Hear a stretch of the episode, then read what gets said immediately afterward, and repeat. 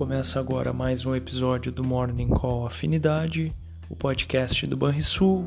Olá, muito bom dia a todos. Eu sou Daniel Boss, da Gerência de Assuntos Econômicos e de Investimentos, e vamos aos destaques do dia nesta sexta-feira. Os futuros de Wall Street recuam nesta manhã após uma forte liquidação na sessão anterior, estimulada pelo preocupante dado de inflação ao consumidor divulgado na véspera.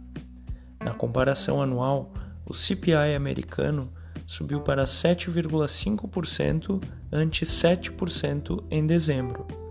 O núcleo do indicador também acelerou para 6% ante 5,5% na mesma base de comparação. A derrocada de ontem nos ativos de risco ocorreu quando o rendimento do Tesouro disparou em reação à inflação. Os títulos de 10 anos saltaram acima de 2% pela primeira vez desde 2019. As bolsas asiáticas fecharam em baixa generalizada nesta sexta-feira, após fortes dados de inflação nos Estados Unidos e comentários favoráveis à retirada de estímulos por um dos dirigentes do Fed, reforçando expectativas de uma agressiva trajetória de alta dos juros na maior economia do mundo. Já as bolsas europeias abriram em baixa nesta sexta-feira.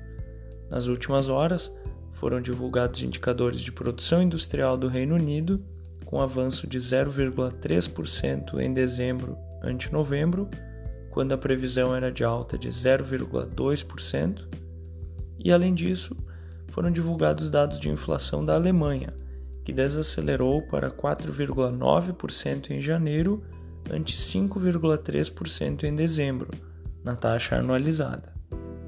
Entre as commodities, os contratos futuros do petróleo operam em alta moderada após a Agência Internacional de Energia avaliar que a oferta abaixo do esperado da OPEP+, tende a gerar volatilidade nos mercados de commodities.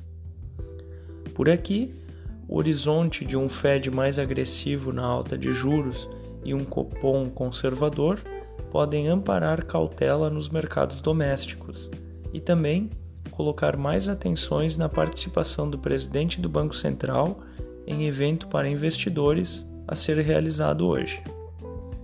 O volume de serviços prestados no Brasil cresceu bem mais do que o esperado em dezembro e terminou o ano com expansão recorde na série histórica recuperando-se do impacto da pandemia. Em dezembro, o setor avançou 1,4% em relação ao mês anterior, ampliando ainda para 6,6% o distanciamento em relação ao nível pré-pandemia. No ano, o volume apresentou ganho de 10,4% conforme dados divulgados pelo IBGE nesta quinta-feira. Fechamento do mercado o dólar fechou a quinta-feira com alta de 0,28% aos R$ 5,25.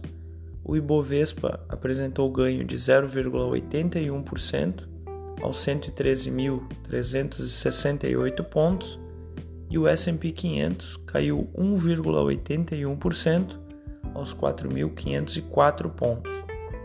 O DI futuro para janeiro de 2023, o juro curto, subiu 9 pontos base a 12,35%, e o DI futuro para janeiro de 2027, o juro longo, subiu 10 pontos base, a 11,30%.